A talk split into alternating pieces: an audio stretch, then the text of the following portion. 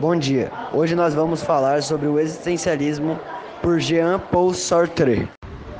Existencialismo é um conjunto de doutrinas filosóficas que teve central análise do homem em relação com o mundo, em oposição a filosofias tradicionais que idealizam as condições humanas.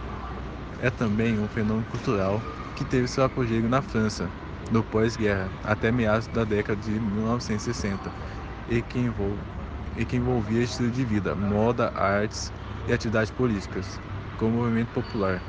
O essencialismo irá influenciar também a música jovem a partir dos anos 70.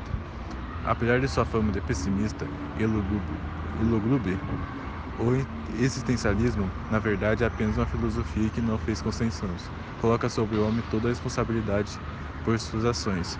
O escritor filosófico e dramático francês Jean-Paul Sartre, maior exponente da filosofia existencialista, parte do seguinte princípio: a existência precede as existências.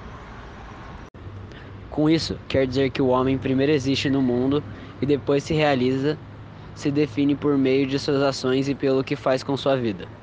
Assim, os existencialistas negam que haja algo como uma natureza humana, uma essência universal que cada indivíduo compartilhasse, ou que esta essência fosse um atributo de Deus.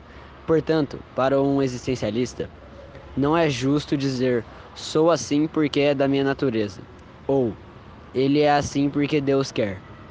Ao contrário, se a existência procede à essência, não há nenhuma natureza humana ou Deus que nos defina como homens.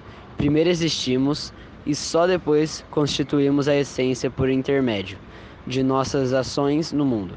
O existencialismo, desta forma, coloca no homem a total responsabilidade por aquilo que ele é.